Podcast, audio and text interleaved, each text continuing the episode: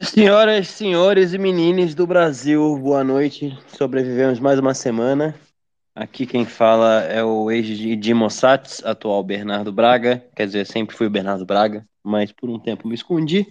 E sou um sobrevivente de montar a pauta de hoje, porque a pauta está completamente intancável para variar. Eu pensei seriamente em desaparecer do Twitter e deixar o Jaraguá, o Doom e o Manhattan na mão aí e deixar eles se virarem. Mas estou aqui com meu uísque na mão, sobrevivendo e vamos lá, vamos dar uma boa noite aí do pessoal e depois já mergulhar de cabeça para ver se a gente sobrevive mais uma semana. Boa noite! E aí, pessoal? Tudo bem? Tudo certinho? Vamos lá, vamos coringar. Jaraguá? Boa noite, rapaziada aqui da, da Pauli, Paulista aqui, da região do Sudeste. Que friaca é essa? tô aqui, tô aqui dessa vez aqui embaixo das cobertas. Vamos lá, vamos, vamos encarar essas notícias aí. E o nosso querido amigo Azul, que é o expert em frio, deve estar de bermuda. Fala aí, Manhattan. Opa, salve, salve, pessoal amigos do meu Bochil. É, vamos aí, mais uma semana aí para a gente comentar os assuntos. Aqui, aqui por enquanto calor, mas espero que esteja frio no Brasil quando eu chegar, porque o frio do brasileiro é, para mim, é uma temperatura agradável, 20 graus, assim, para mim é ótimo. Vamos nessa. Em São Paulo tá 12 hoje, deu uma, uma congelada na galera. Caiu 25 graus em quatro dias aqui. É, é o clima, clima mudando, né, pessoal? Vocês estão comendo muita carne aí, pô. É o clima Ibovespa. Bom, vamos lá então, começando as notícias, que tem notícia demais, principalmente do Brasil. O Bochil, ele não, não deixa a desejar nunca.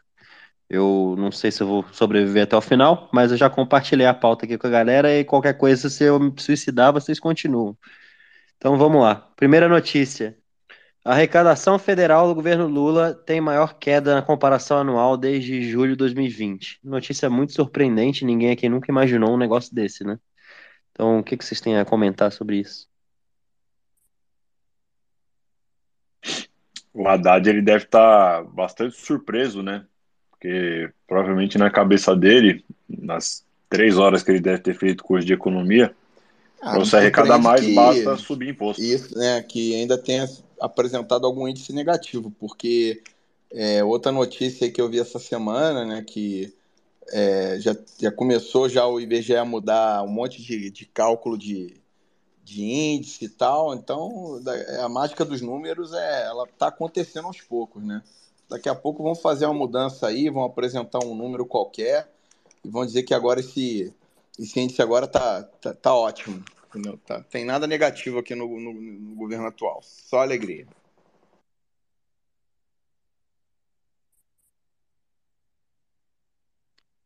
Beleza. Bom, e o governo também fez uma, um malabarismo muito inusitado. Ele simplesmente incluiu todos os depósitos da Caixa Econômica Federal como receita do, da União, sem ter a menor ideia se o governo, se o dinheiro era de fato da União ou não.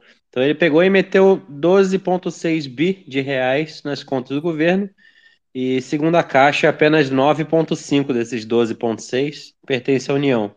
Então eles simplesmente surrupiaram aí 3 bi. Comentários. Not your keys, not your coins. Deixa em banco estatal que tu vai ver o que acontece. Maravilha. A perfeita, perfeito uso da máquina pública na, né, fazendo mágicas na, na contabilidade. Que maravilha. É, o legal é que são apenas oito meses. Só oito meses. E já estão fazendo contabilidade criativa para tentar salvar o rombo que vai vir esse ano. Então, é, os próximos aí três anos e quatro meses do primeiro mandato do Lula, né? Porque provavelmente vão ser dois. Já, já estamos aí com uma boa esperança de que o negócio vai afundar muito mais rápido do que eu imaginado. Cara, o governo Janja vai ser uma coisa maravilhosa. Eu não posso esperar. Eu mal posso esperar para ver como vão ser os quatro anos de Janja. Talvez oito, né? Bom, falando em Not Your Keys, Teve uma decisão do STJ, essa é muito intancável, acho que é a mais intancável da semana inteira. Vamos lá.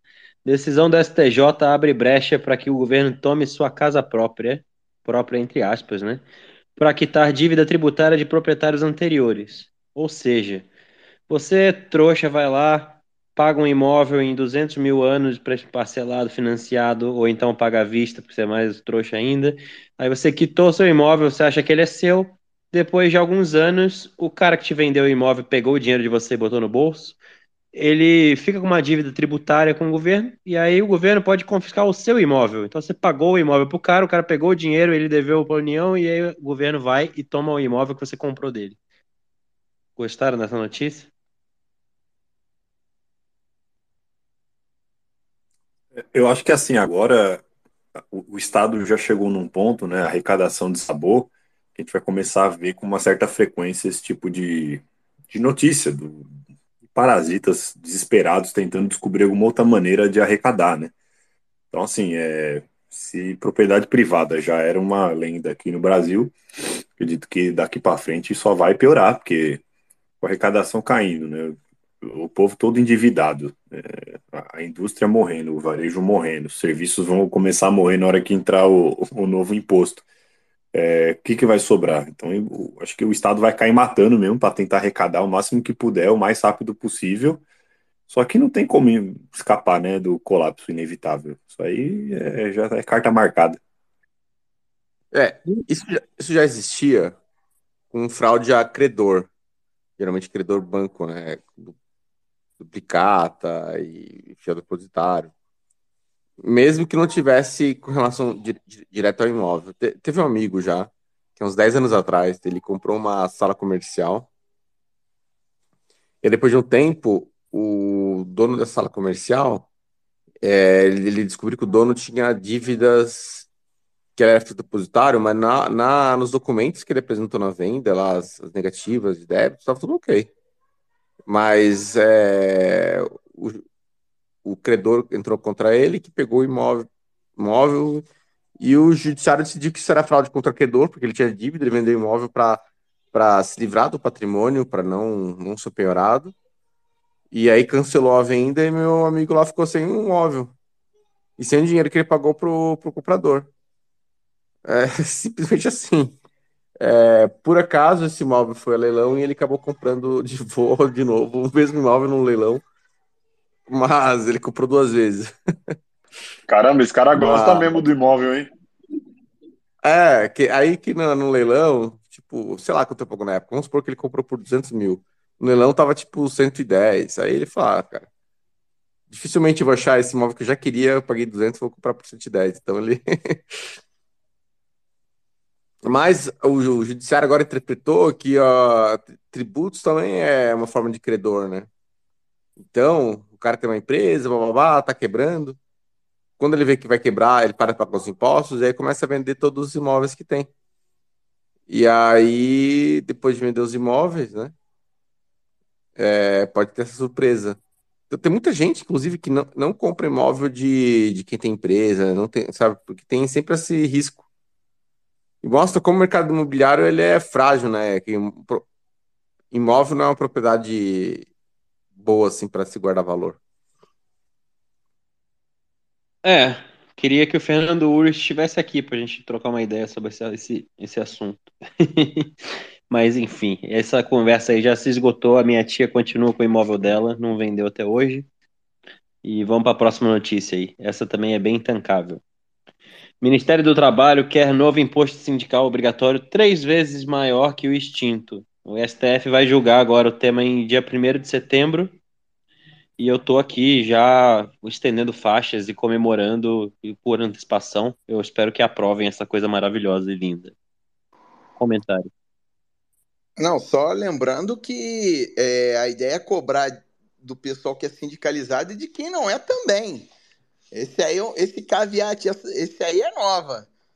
Cara não tem sindicato, não tem nada, não, não, mas tem, vamos, vamos tirar a contribuição sindical do cara lá também. Essa aí foi maravilhosa, cara. Muito bom.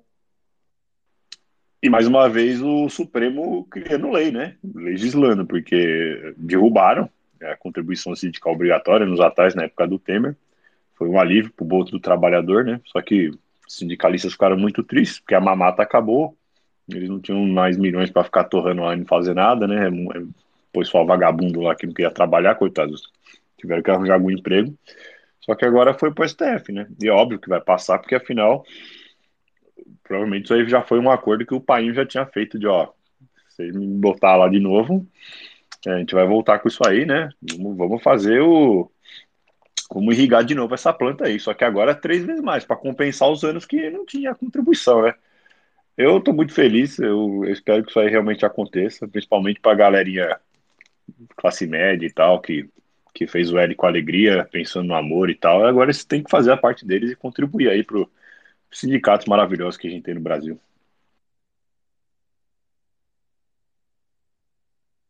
É, se vai passar ou não vai, eu não sei, mas eu tô, tô torcendo para que passe. Vamos ver, mas depende também agora do, do nosso juiz mais based possível do STF, o Zanin, que é o juiz mais conservador que já sentou naquela cadeira.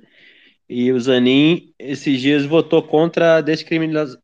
Descriminalização. Nossa, tô gago. Descriminalização da maconha para uso pessoal. Ele divergiu do Alexandre de Moraes, do Barroso, do Faquin e do Gilmar Mendes. E a melhor parte disso tudo foi ver a esquerda caviar, revoltada, sem nenhuma. É, sem conseguir acreditar. Felipe Neto, do Vivier, toda essa galera ficou revoltadinha no Twitter e foi maravilhoso. Comentários? Tem muita gente falando que isso é cortina de fumaça, né? Que o, Zanin foi colocado ali para tentar fazer um, um, teatrinho das tesouras ali no STF, né? Para mostrar um contraponto.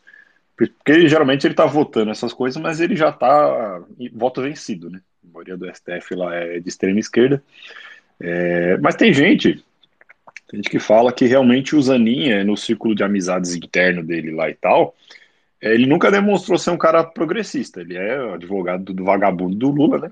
Por isso que ele foi colocado lá. O Lula colocou alguém lá para salvar o dele se desse merda de novo, né? A gente sabe que foi por isso. Eu acho que não chegou nem a perguntar a ideologia do cara. Mas parece que realmente o cara ele não é esquerdinha como os outros ali. Vamos ver, só o tempo dirá, né? Eu não obviamente que eu não vou confiar no cara que o Lula colocou lá. Mas pelo menos para a gente ter esse entretenimento aí de esquerdista chorando nas redes sociais vai ser maravilhoso. Então eu espero que ele realmente continue fazendo esse trabalho aí. Bastião da moral e dos bons costumes. Zanin. Eu só, só acho que essa pauta que se pode fumar maconha ou não pode é a verdadeira cortina de fumaça mesmo, né? A fumaça da marofa.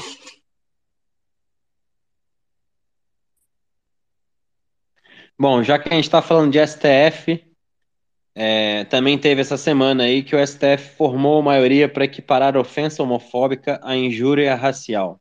Então, a partir de agora, atos de homofobia se tornam crime inafiançável e imprescritível. Alguém tem algo a comentar sobre esse assunto? Eu achei que já era, né? Porque hoje em dia. É, juridicamente, é melhor matar logo o viado do que chamar ele de viado, né? Juridicamente falando. Bom, eu tenho lugar de fala, então eu posso falar, porque eu sou uma mulher trans.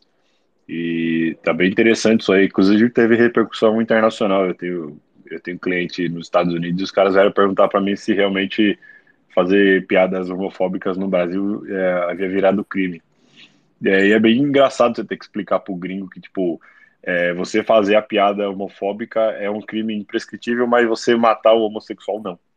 Então é, a gente vive num, num, cenário tão distópico aqui no Brasil, as coisas são tão surreais que na hora que você vai explicar para o gringo é que você verbaliza e você percebe realmente o buraco que a gente tá, né? Porque é, é, inacreditável isso aqui, pelo amor de Deus. Basicamente o que o entendimento do STF é que ser gay é uma raça, né? Então você agora equipara injúria racial a fazer piadas com homossexuais. É isso aí. Ah, e considerando que 99% dos assassinatos no Brasil, o culpado ou não é descoberto, ou é descoberto e não é condenado, é assim. Não, não, não xingue, não xingue.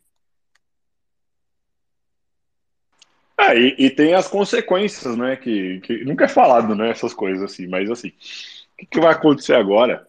para o cara que tem vaga de emprego, é, ele vai contratar é, alguém LGTV? Ou, ou, ele vai olhar e falar, pô, tem um risco muito grande, né, de acontecer algum conflito interno aqui e o cara fazer, acabar fazendo uma falsa acusação e eu, eu ou eu me ferro ou algum outro funcionário meu se ferra.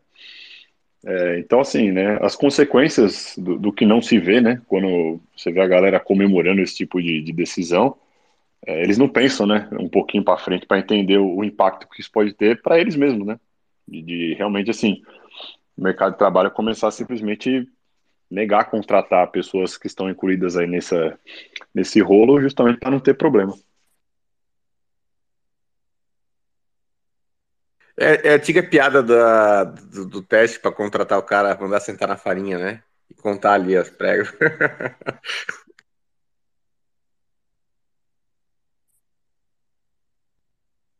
Continuando na pauta aqui, então, a Polícia Federal falou que vai cruzar os dados para identificar os doadores dos 17 milhões para o Bolsonaro.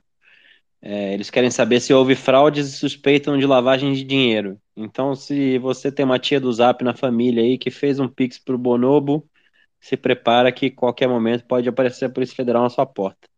E sobre esse tema também, teve um vídeo extremamente intancável essa semana da Michelle Bolsonaro dançando com o celular ao som de notificações de Pix entrando. Vocês viram isso aí? Ah, mano, não dá, né?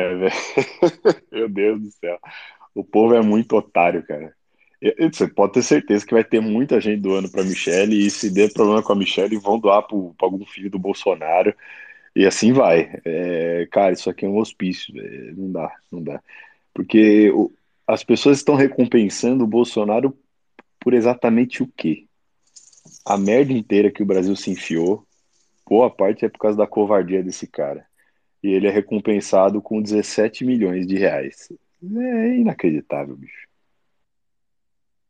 Não, não precisa, precisa nem, nem falar muito. Eu acho que a gente já, a gente já tocou muito nesse assunto aí no, no né, nos episódios passados aí. Mas é basicamente isso, entendeu? O, ele tem culpa aí da, da gente ter voltado todas essas casinhas aí na, na, na, e ter o Lula de volta e tudo isso, né? é, sabe, é mal assessorado, cercado por, por, por um por um, um, um bando de, de, de, incompetente, sabe? E ah, vou jogar dentro das quatro linhas. Então tá aí, aí as quatro linhas aí. Entendeu? Não tem muito mais o que falar, não. A gente já, já, a gente já esmiuçou muito esse assunto aí no, no, nos episódios passados já. Uma coisa que é engraçada também é que a imprensa não deixa né, o assunto Bolsonaro morrer. Porque toda semana é algum buzz diferente, que dura, dura geralmente uma semana, né? Então dá a impressão de que eles têm, assim, já um pool ali de uma, umas, cinco, cinco crises, cinco denúncias que eles vão fazer pro Bolsonaro. Então teve o negócio das joias, aí teve esse negócio do Pix, agora teve o negócio do filho dele, e é só Bolsonaro, né? Bolsonaro, Bolsonaro, Bolsonaro, Bolsonaro. Você abre o YouTube lá, últimas notícias todos os portais de notícias do Brasil é Bolsonaro alguma coisa. Assim, o cara já está inelegível, mas eles não param de falar. E é curioso, né? Acho que é porque o Lula realmente não dá audiência. Né? As lives do Lula ninguém assiste, coitado. Ele faz a live dele, 200 espectadores, tem, tem mais gente ouvindo Intancável geralmente do que vendo a live do Lula. É inacreditável. Então acho que a imprensa continua batendo o Bolsonaro por ordem de cima, né, do próprio PT, para que continue tendo um, um espantalho para bater e porque deve dar audiência, né? Porque falar do Lula, pelo visto, ninguém, ninguém liga pro Lula, né? Ele tá lá e pronto. E ainda voltando sobre o nosso querido Supremo, no dia, anotem nas suas agendas aí, todo mundo pega a agenda agora e anota. Entre 14 e 15 de setembro vai ter um evento imperdível, onde o Supremo Tribunal Federal vai realizar o Seminário de Combate à Desinformação e Defesa da Democracia. Vai ter a participação ilustre da Mayara Stelli, que é a cofundadora do Sleep Giants, e o Rafael Capa, coordenador da agência Lupa. E aí, vocês vão perder esse evento não?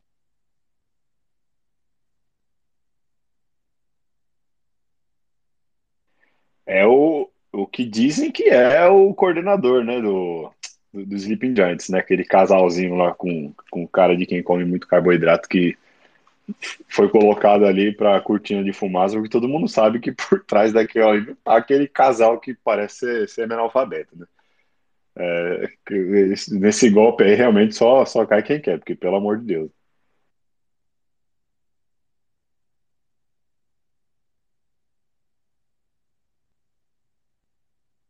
Bom, vamos seguir aqui então.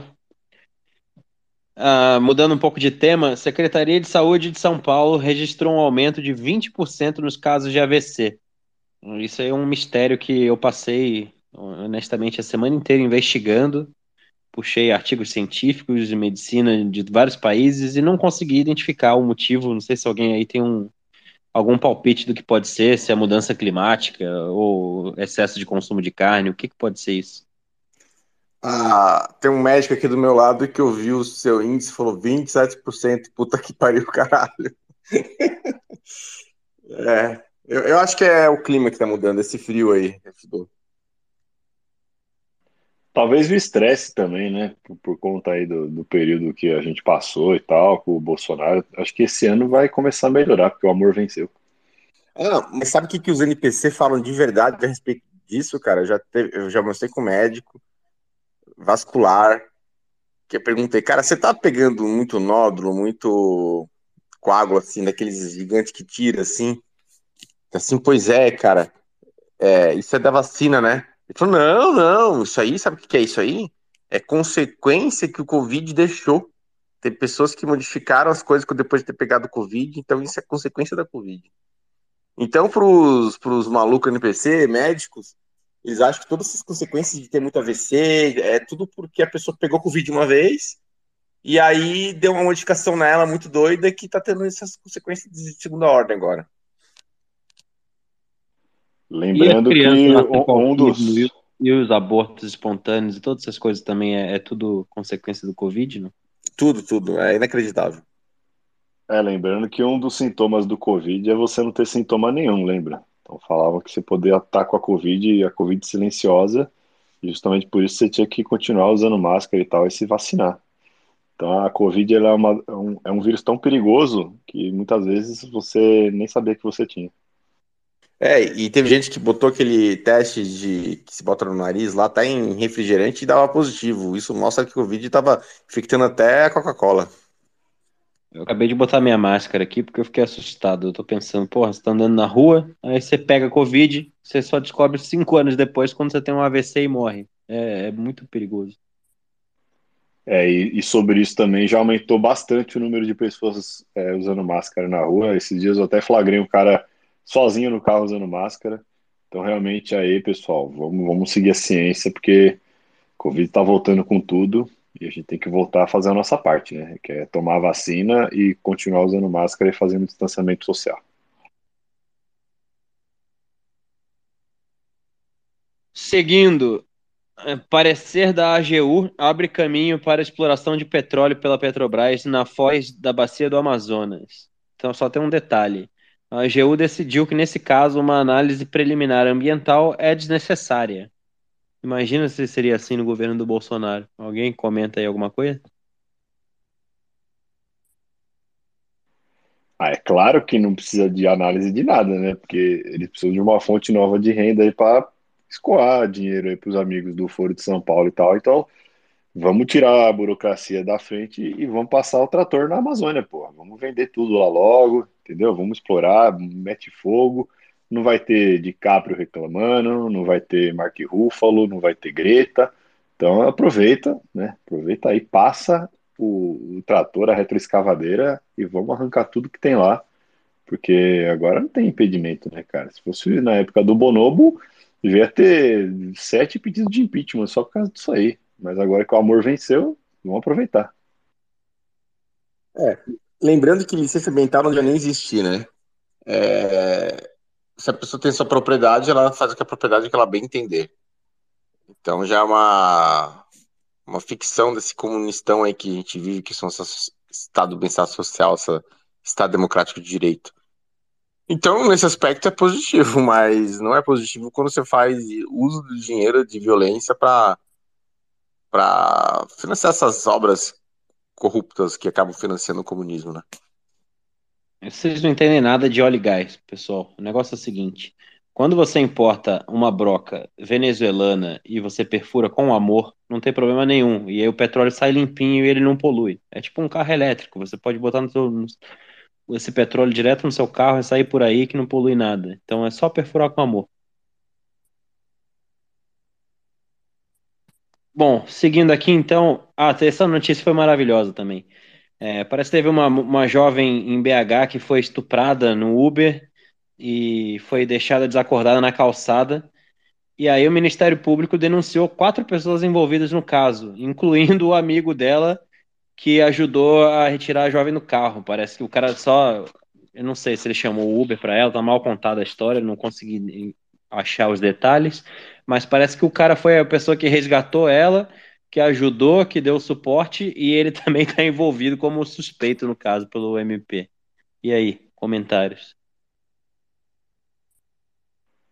Eu acho que essa aí foi a mais intancável da semana para mim.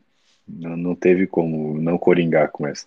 Porque ele não está apenas envolvido, ele está, ele está acusando todo mundo que estava ali também de estupro culposo. Então não é abandono de incapaz ou alguma coisa do tipo, entendeu? Eles estão fazendo uma equivalência do cara que estuprou a menina, que realmente fez o ato, com o povo. O cara que estava passando na rua entrou como estupro culposo, o motorista do Uber e o cara que emprestou o celular para chamar o Uber. É, então, assim, né, essa ânsia de lacrar, né, de Ministério Público e tudo mais, vai, vai acabar criando ainda um, um cenário ainda pior de divisão entre as pessoas, cara, porque não dá. É, a gente fala, tem muita gente que fala aí do, dos migtal e tal, que é tudo um bando de louco, mas, porra, você vê uns negócios desses que você fala, caramba, é, eu acho que é, a esperança é realmente o cara começar a se isolar, sabe? Não, não vai mais embalada, é, não converse com mulher que não seja da sua família, porque o negócio tá muito fora de controle, cara. Assim, o risco de um homem tomar uma falsa acusação de estupro, é, se envolver em alguma coisa que não tenha nada a ver com ele e entrar numa encrenca dessa hoje é muito grande, por, por bobeira. Então, assim, eu não sei onde que vai parar isso aí, cara, mas tá, tá realmente fora de controle. Esse ativismo dessa galerinha aí de Ministério Público, querendo lacrar toda hora, usando esses casos aí, pelo amor de Deus. Eu e o Doom, principalmente o Doom, que criou essa tendência, mas eu já segui também, Estamos avisando de quase um ano aí de Intancáveis, a gente já deu a dica, já deu a letra. Vá ao cartório, vire uma mulher trans. Se esses caras fossem mulher trans, agora eles poderiam acusar o promotor do Ministério Público de homofobia, que agora é crime imprescritível e inafiançável. Então não tem erro. É só ir lá virar mulher trans que tá tudo certo. Ó, e aproveitar o público feminino, que anda meio esquecido de um ditado que é muito antigo e popular entre os homens. Eu acho que as mulheres não ouviam esse ditado e aí elas estão se alcoolizando e não esquecendo disso. Mas, pessoal, cu de bêbado não tem dono. Se você vai ficar alcoolizado, você está botando em risco a sua própria soberania moral. Cuidado. Eu achei que você ia falar soberania anal. Serve também. Ah, pessoal, esse tema eu não gosto nem de falar porque eu fico tão é, desgostoso, né? Porque a gente chegou num ponto aí da, da, da lei dos homens aí que você tem que se resguardar e os seus, entendeu? E às vezes você fica é, é, querendo ajudar os outros ou querer ajudar é, é, um desconhecido, né? Antigamente tinha aquela lei do, do bom samaritano e tal, que se você, você tentasse salvar alguém, você ficar isento de alguma, de alguma coisa, mas isso aí já, já teve jurisprudência também em cima, sabe? E agora com um monte de lei misândrica aí, né? Como esse caso que a gente está acontecendo. Então, sabe, é. Cara, fica, chega um ponto que você fala assim, cara, eu vou cuidar aqui de mim, da minha família, entendeu? Aí você vê um estranho, alguma coisa assim, fala assim, cara, eu não vou ligar para a polícia aqui e, e só o que eu vou fazer porque, sabe, é, enfim, entendeu? Ah, você falar de ah, omissão, ou você, pecando por omissão, mas eh, o que, que é melhor? De repente, você, você, você é, é, pecar por omissão ou você ganhar um, uma acusação de estupro, né? Cara, é, tá ridículo o negócio hoje em dia. Não, eu, eu continuo seguindo os valores tradicionais e agora principalmente com a defesa é minha, meu escudo de proteção de mulher trans. Eu, se eu ver alguém sendo assaltado, uma velhinha sendo assaltada na rua, ou uma mulher sendo abusada, eu vou reagir, vou descer a porrada no assaltante, no estuprador, mas não tem problema, tá tudo certo. Nos olhos da lei, é, eu tô protegido. Protegide. Seguindo a pauta aqui, essa notícia também é maravilhosa. Paulo Guedes e Primo Rico formam parceria para lançar MBA digital. O curso pretende ensinar como a avaliação do cenário macroeconômico afeta decisões de investimento. Então, o Brasil é um lugar tão bizarro, tão bizarro, que agora o Paulo Guedes é sócio por tabela da Maíra Card. E aí, comentários? Acho que o Corno Rico vai ganhar muito dinheiro com esse curso.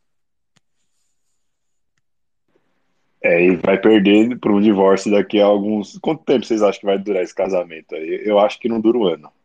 Um ano ela já vai dar, dar o pé na bunda dele e vai pegar metade do que ele tem. Bom, agora com a comunhão total de bens, ela já. A tentação tá grande, né? Porque é, ela já é dona do dinheiro. Ela não precisa fazer absolutamente nada a não ser assinar o divórcio. Então eu acho que um ano é bem otimista. Mas Vamos viu, ver, capaz talvez, de... talvez ele tenha potencial de crescer mais. Ela está acompanhando aí de perto os números. Agora com o Paulo Guedes, pode ser que ele dê uma porrada aí nos próximos dois, três anos. Ela espera um pouquinho mais, né? Pode ser que dure bastante, viu? Porque como ela mesma falou, o corno rico é um tipo de homem que quando traído não se, não se importa. Então acho que é capaz de durar bastante. Só um parênteses aí, pessoal. Demorei um pouco para ligar os supersets, mas eu liguei faz uns 15 minutos. Então, é, quem quiser participar aí, mandar umas perguntas e tal. Já tem aqui alguns comentários. É, agradecer aí quem já doou, Visão Libertária aí, nosso amigo Vitor. É, Dig Bitcoin para iniciantes. Eles fizeram um anúncio aqui, um plataforma aí, CKIC. Eu não conheço, mas depois vou dar uma olhada. E o professor Alexandre Costa, que está ouvindo aí a gente, ele pediu para a gente comentar sobre o aniversário da nossa primeira dama. Eu nem sabia que tinha sido o aniversário dela, é verdade isso aí? É, bom, parabéns, né? É, acho que a gente tem que aí, é, sustentar bem os luxos dela, porque afinal ela, ela merece, né, pessoal? Uma pessoa que, que deu tanto duro para subir na vida. Só lembrar que ela pediu para ser chamada de presidenta, né? Como que é? Presidenta? Tem mais outro nome que eu não lembro agora. É um, é um símbolo do empoderamento feminino, né? A pessoa que, que ia lá fazer sexo na cadeia com um velho é, criminoso que historicamente já chifrou todas as, as mulheres dele. É muito bonito mesmo, isso aí.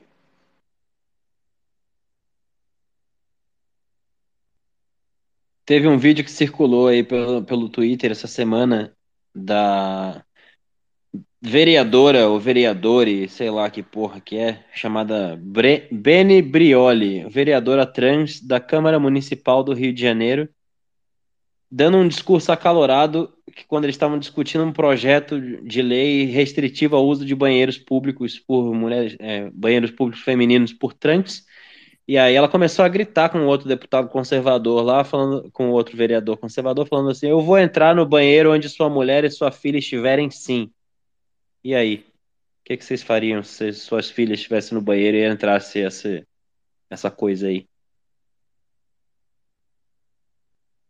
É, tem aquela música, né, que fizeram lá nos Estados Unidos, né, o, pra pessoa ver se ela consegue fazer isso numa cidade pequena, né, porque lá no Rio de Janeiro, né, tal, centros urbanos assim, é fácil falar essas coisas, né, eu quero ver a, esse amigo aí ir para alguma cidadezinha do interior aqui, e, e tentar fazer esse tipo de gracinha para ver o que acontece.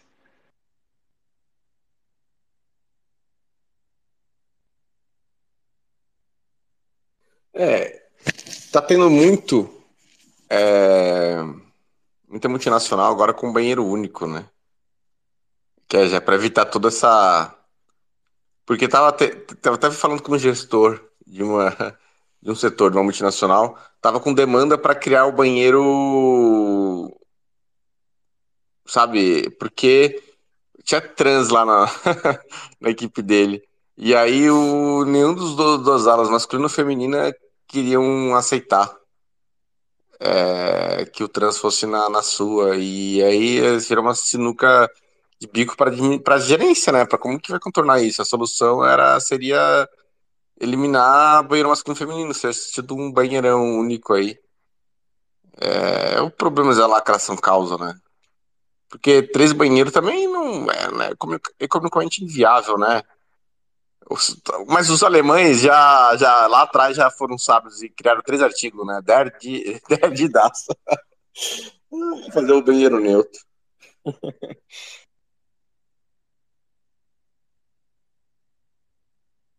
E, bom, eu ia comentar essa notícia, mas o meu advogado mandou me abster, então vou ficar quietinho.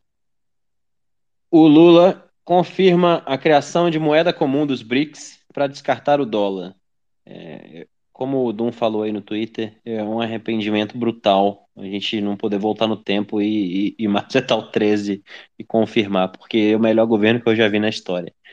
E, enfim, vocês acham que vai pegar isso aí? Qual é a chance do dólar ser desbancado por uma outra, um outro Fiat podre?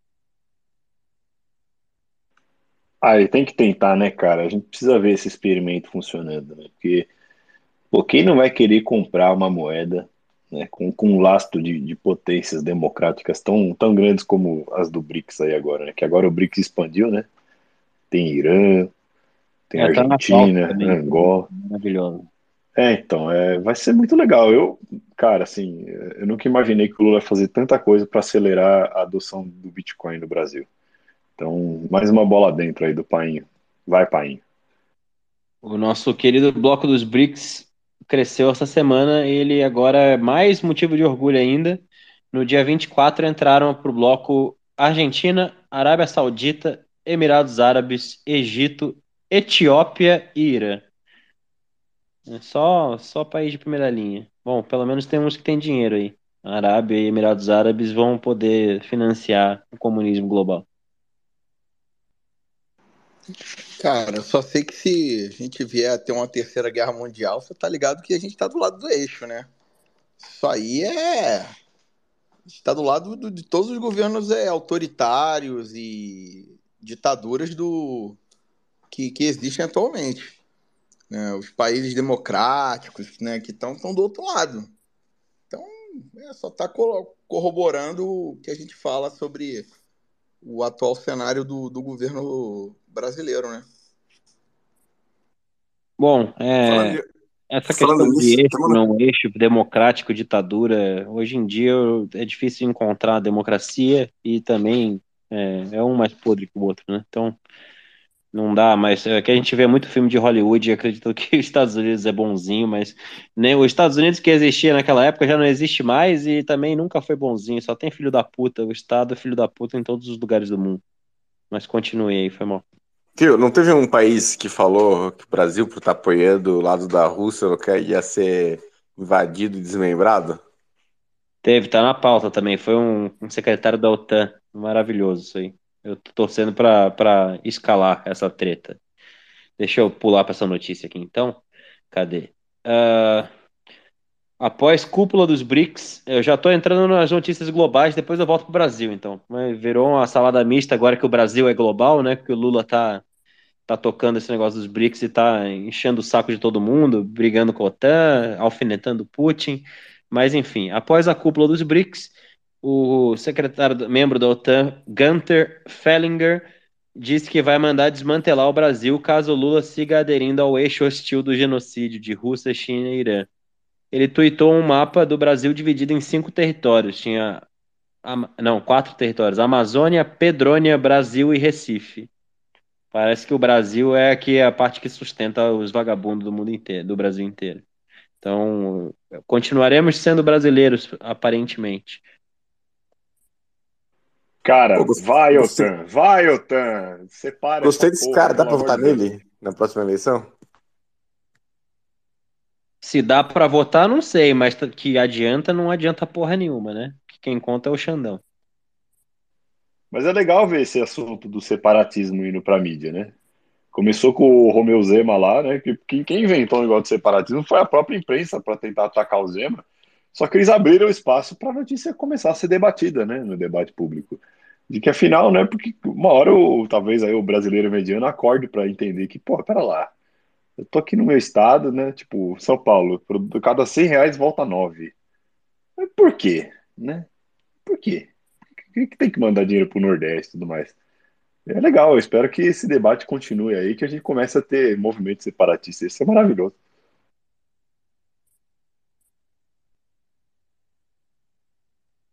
E seguindo, voltando para a pauta bostileira, que tem mais duas notícias. Estamos acabando, pessoal. Vamos sobreviver. É, também sobre o melhor governo da história desse país, no tópico austeridade fiscal. O governo criou uma nova metodologia, a, a contabilidade criativa e o malabarismo financeiro é, é especialidade do, do governo petista. Eles mudaram a metodologia e sumiram com 223 mil da fila de espera do INSS. Então, basicamente, agora, se você estava entre esses 223 mil que estavam lá esperando sua aposentadoria do INSS, que pena, mudou a forma de calcular, vai se vira aí, vai vender bolo de pote.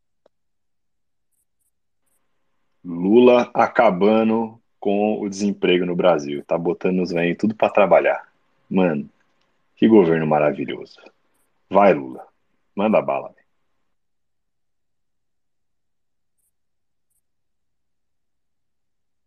E a última notícia também, um elogio a esse governo incrível. Nosso painho propôs essa semana um aumento em três vezes do imposto do MEI. Então, o imposto do MEI será três vezes maior para aumentar a arrecadação.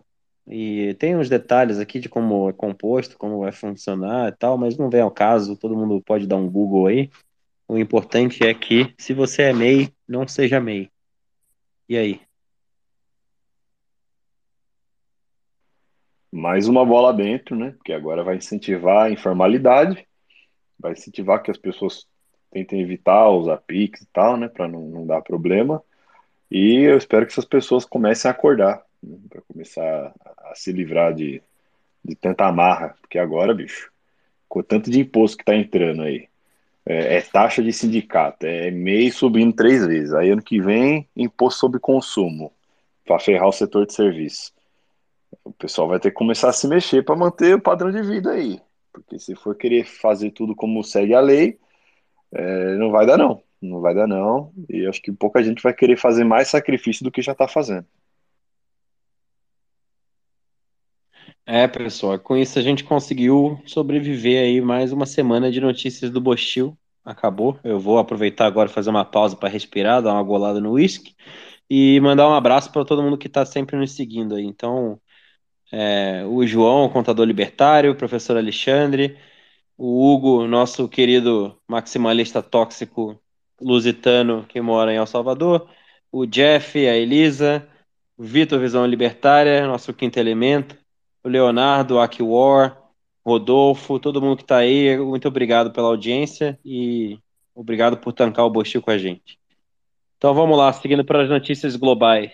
Só, só uma, só fala, uma que fala. você pulou aí, que é plantão do dia, né, cara? Nosso querido apresentador Fausto Silva. Viu como o SUS é maravilhoso. Uma semaninha precisando de transplante do coração e hoje aconteceu um milagre, pessoal. Apareceu um coração. Ele deve estar sendo operado nesse exato momento. Cara, como o SUS é bom. Eu me sinto até feliz de pagar imposto no Brasil como as coisas funcionam tão bem, né, cara? Fila de transplante do SUS, uma semaninha, você precisar de um coração, você consegue. Valeu, SUS. Vai, Brasil! É, eu pulei essa notícia e eu esqueci dela, fiquei muito emocionado. Inclusive, eu tava, antes de começar a Intancáveis, eu tava cancelando meu plano de saúde aí, porque não precisa, né? O SUS funciona perfeitamente. Ah, é um milagre, cara. É impressionante. A gente precisa exportar esse modelo pro mundo inteiro, porque uma semana só, o cara já conseguiu um coração. Que coisa maravilhosa, meu. Como o Brasil mas, é bom. Mas sem esquecer também é, que o, o Fausto ele entrou numa piora do quadro de saúde por causa das mudanças climáticas, né? Essa é a importância de você parar de comer carne. Exatamente. Porque, porque ele tomou uma injeção de mudança climática e desde lá, cara, tudo tá indo ladeira abaixo. Assim.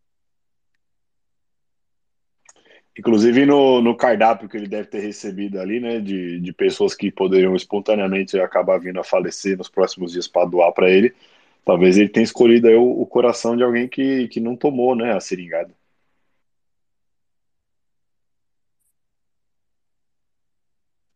Bom, então seguindo aqui para a pauta internacional, teve um vídeo muito engraçado que circulou no Twitter, eu não consegui identificar a origem, não sei onde aconteceu isso, mas não sei se vocês viram que era um vídeo de um jardim de infância para adultos, onde mostra um monte de marmanjo sentado no, nos futons, assim, numas, numas poltronas é, com, com cobertinha, alguns de focinheira, todo mundo lá sentado embaixo do cobertorzinho, enquanto a tia conta historinhas.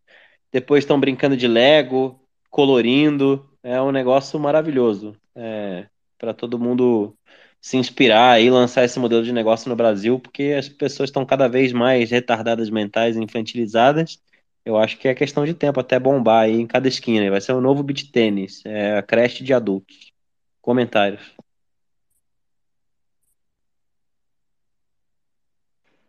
Pois é, achei o máximo isso aí, cara. A gente precisa ser criativo, assim, de criar, de criar esse tipo de modelo de negócio, porque afinal tem demanda, né? Tem demanda, porque já teve aqui, por exemplo, aquele negócio do, do livro de colorir para adultos e tal. A gente pode, né, ter, ter ideias aí criativas, sei lá, trazer um ioiô de volta, é, o peão, né? Alguma coisa do tipo, para tentar ganhar uma grana, cara, porque é muito fácil ganhar dinheiro, né? É que a gente não, não tem essa criatividade toda, mas com, com esse bando de, de adultos aí querendo voltar a ser criança, deve ter muita oportunidade de negócio aí que ainda não está sendo explorada.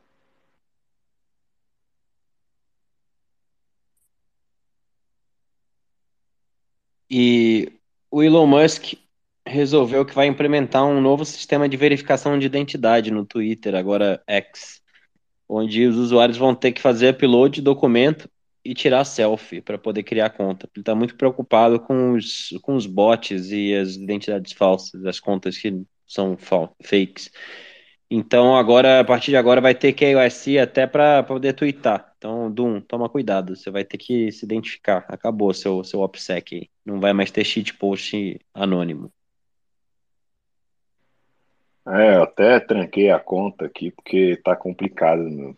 Você fala as coisas aí, o negócio viraliza, aí vem alguém denunciar, então, é, enfim, tá, tá realmente uma merda isso aqui. Vai piorar justamente porque o Elon Musk quer transformar isso aqui tipo num super app, né? Um, no futuro ele vai querer até transações bancárias aqui e tal, e ele vai exigir que é de todo mundo mesmo.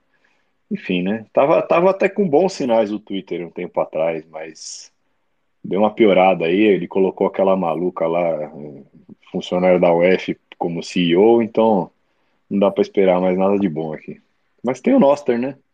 O Noster tá aí como backup e tal, ainda não, não tem muita gente usando, mas é um lugar que você pode falar o que você quiser sem, sem perigo.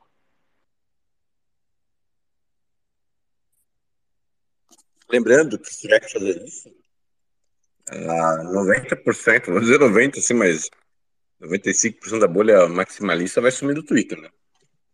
Então, o Nostro é o caminho.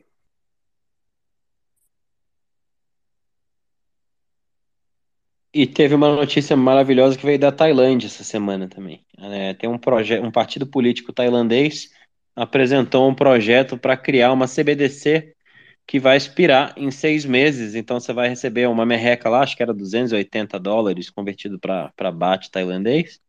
E aí nessa CBDC e você tem que gastar em seis meses e só pode gastar num raio de 4 quilômetros do seu endereço residencial. Então talvez seja uma tendência global aí e eles estão inovando. Quem sabe isso chega no Brasil em breve também. Não, com certeza vai chegar no Brasil, né? É questão de tempo. Mas o legal é isso, é não tem nenhuma, né, dessas CBDCs até agora que conseguiu mostrar qualquer qualquer vantagemzinha que seja para o consumidor final, né, para o cliente. Então é uma espécie de corrida para ver quem vai prover o pior serviço possível, né? É, então assim, o Bitcoin é uma espécie de Coca-Cola e os competidores são a, a Dolly Cola e eles estão piorando a fórmula cada vez mais. Então o Bitcoin não precisa fazer muita coisa, ele só precisa continuar do jeito que ele é porque a concorrência ela está numa guerra para ver quem entrega o pior produto. Pô, eu ia falar que a concorrência era, era o, o Dolly, mas o Dolinho é campeão, né, mano? Então não, não gostei dessa analogia, não.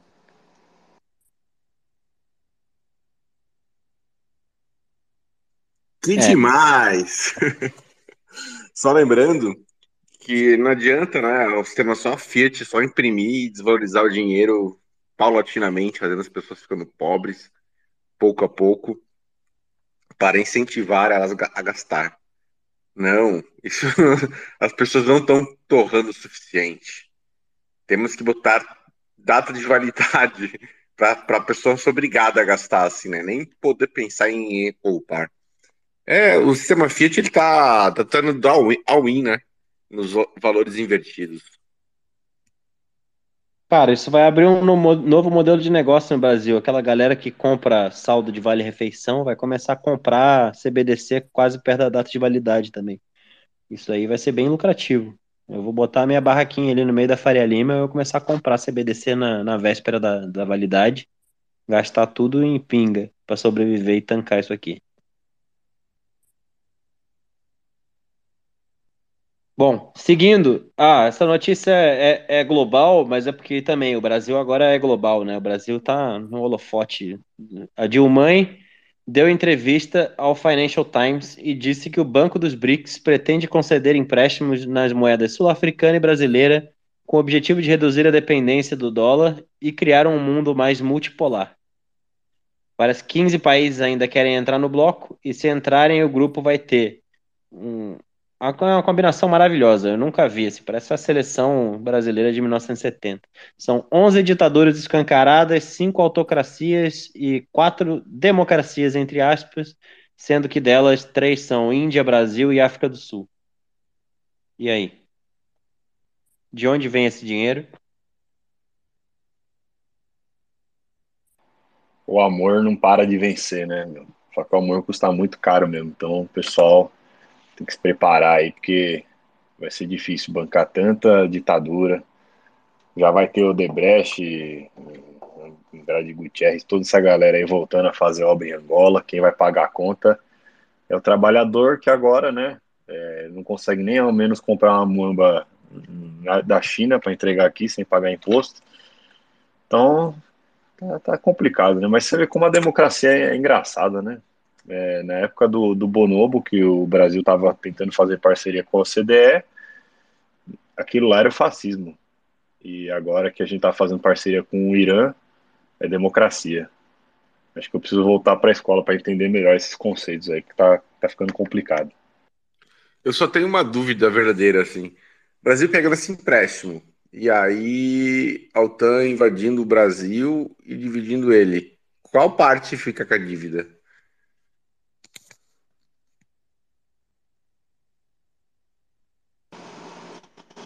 Divide por cinco e fecha a régua.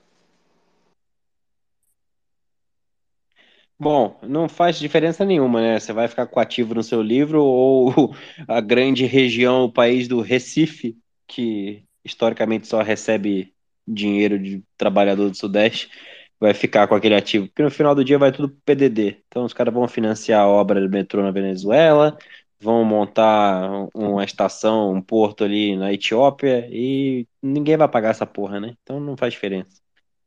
No fim do dia, quem vai pagar é quem não sonega imposto. Então aprendam, por favor, tá na hora de aprender. Seguindo aqui a pauta, essa foi muito boa também. Tem, tem fotos e vídeos na internet, depois procurem aí, mas mas teve um incêndio gigantesco em Maui, no Havaí, e aí o, o, o Sleep Joe Biden foi lá na reunião com as vítimas e familiares das vítimas do incêndio e aproveitou para tirar uma bela sonequinha no meio do evento. Então o pessoal estava ali falando do desespero de terem perdido tudo, terem perdido entes queridos, e o Joe Biden estava lá dando aquela roncada de olhos fechados. Vocês viram isso? Eu vi, é um barato, né, cara? É impressionante demais esse cara. Ele tá onde ele tá. É, é sinal claro de que não dá para confiar em nenhuma eleição em nenhum lugar do mundo, né? Porque se os Estados Unidos teve fraude eleitoral para botar um, uma múmia dessa no poder, rapaz, como que dá para ter esperança em qualquer país aqui da América Latina? Sem condições. É, quem vai ficando com idade tem mais sono. Dorme mais. Isso é, faz parte. A questão é que quem, quem bota para comandar uma nação um ultra, mega, hiper idoso aposentado, né?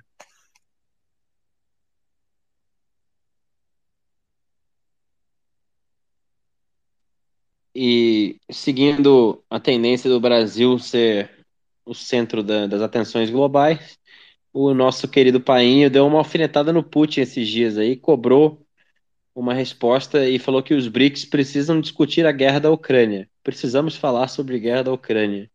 Lula falou que paz é dever coletivo e imperativo.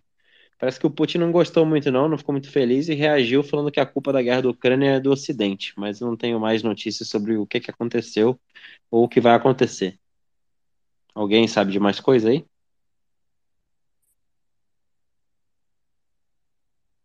É, eu espero que o, o Lula ele incomode bastante o Putin para que, né, quem sabe aconteça que nem aconteceu lá com o Prigozhin, que teve o, o avião misteriosamente é, abatido, né? Vai lá, provoca o Putin, Lula.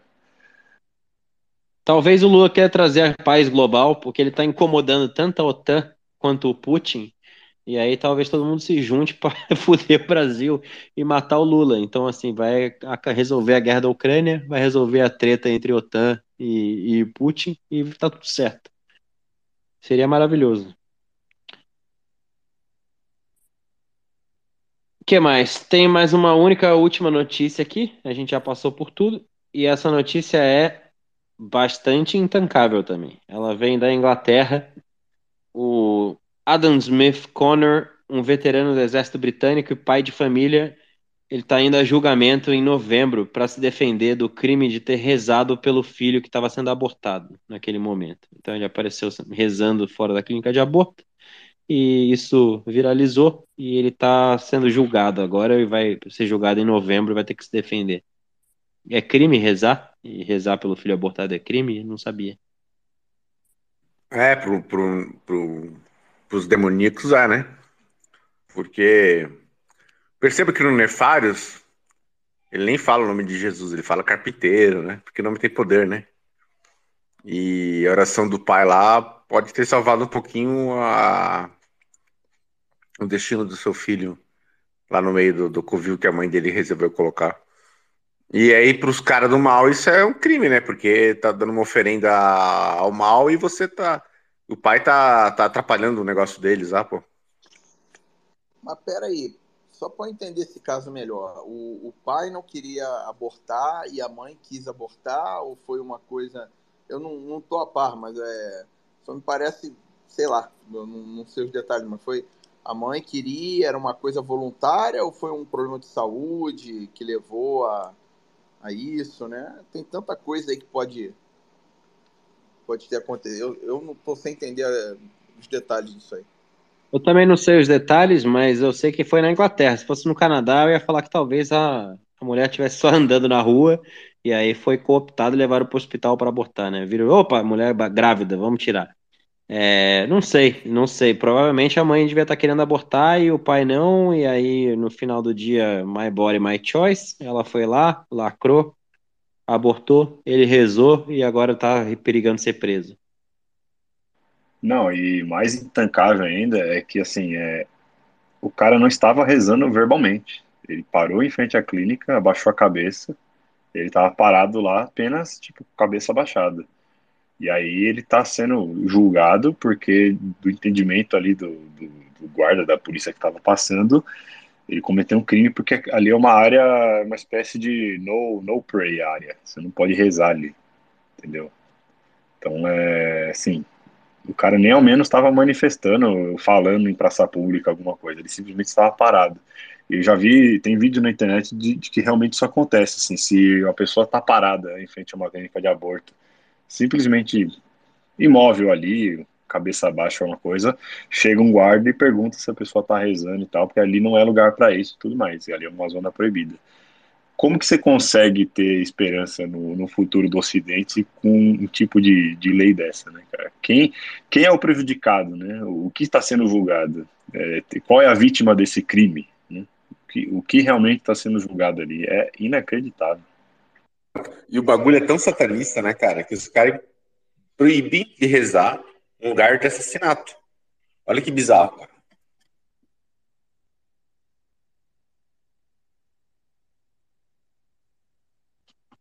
É, então é isso, pessoal. A pauta era essa. Podemos. Como vocês querem seguir aí? Querem passar para o tema da semana? Querem bater um papo com a galera? Fala aí, Dum. Você que vai tocar o tema da semana, porque também é... esse tema é maravilhoso. Vamos falar sobre NGB News e a desgraça cultural que é o Brasil. O Brasil está exportando cultura para o mundo inteiro, mas nada, nada se compara à cultura vasta e diversa que temos aqui nessa, nesse grande país. É, na verdade, o tema da semana a gente ficou meio aberto, a gente acabou não, não conseguindo se organizar direito, e aí eu dei essa ideia da gente falar de algo bem contemporâneo, aí, né? Um fenômeno da internet brasileira, que é o NGB News. Para quem não sabe, provavelmente você já viu o NGB News, mas você não sabe o que chama NGB News. É aquele. É um. Eu não sei se eles têm canal no YouTube também, mas eles têm uma conta aqui no Twitter, NGB News, onde é, alguns caras bem, bem engraçados ali, os apresentadores, e eles vão ali no, nos bailes do Rio de Janeiro, né? Baile funk e tudo mais. Eles simplesmente dão voz ao pessoal que tá lá. Eles colocam o microfone na boca da pessoa e perguntam: Ei, o que está fazendo aqui? Né? De onde você veio e tal? O que você quer da vida? E é um programa, cara, que, assim, a primeira coisa mais interessante do programa é como ele desnuda completamente aquela imagem romanceada, né, do, do principalmente do Rio de Janeiro, né, do funk carioca, da Globo tentando empurrar aquilo ali como se fosse uma espécie de cultura e tudo mais, né, que é tudo igual e tal, você ouve funk ou ouve, sei lá, ópera, é tudo a mesma coisa, né, não existe verdade objetiva. Então você vê o, a, a turminha que aparece ali, aquilo ali é o Brasil nu e cru, e provavelmente você aí que está ouvindo já deve ter recebido no WhatsApp algum vídeo desses, né? Os caras entrevistando. Pessoal, sim, né? É, um resumo geral, né? Geralmente é menina menor de idade, já tem filho, o pai da criança ou ela não sabe quem é, ou o pai da criança está na cadeia, e ela tá ali no baile funk, né?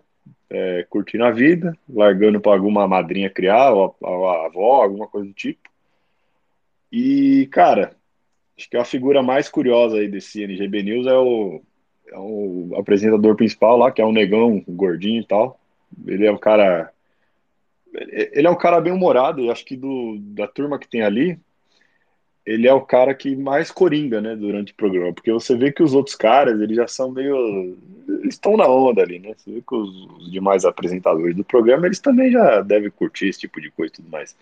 Só quando é o, o negão aí principal, ele coringa, né? Você consegue ver o brilho no, no olhar da pessoa sumindo conforme ele tá entrevistando, porque ele pega as menininhas assim, ele começa a conversar e ele, ele meio que foge, né, da pauta do programa, e ele começa a tentar dar uma ajuda, tipo, a pessoa fala, meu, mas por que, que você tá aqui, né? Você tem 14 anos, é, você deveria né, tá na escola, você não vai estudar amanhã, o que, que você quer da vida, né?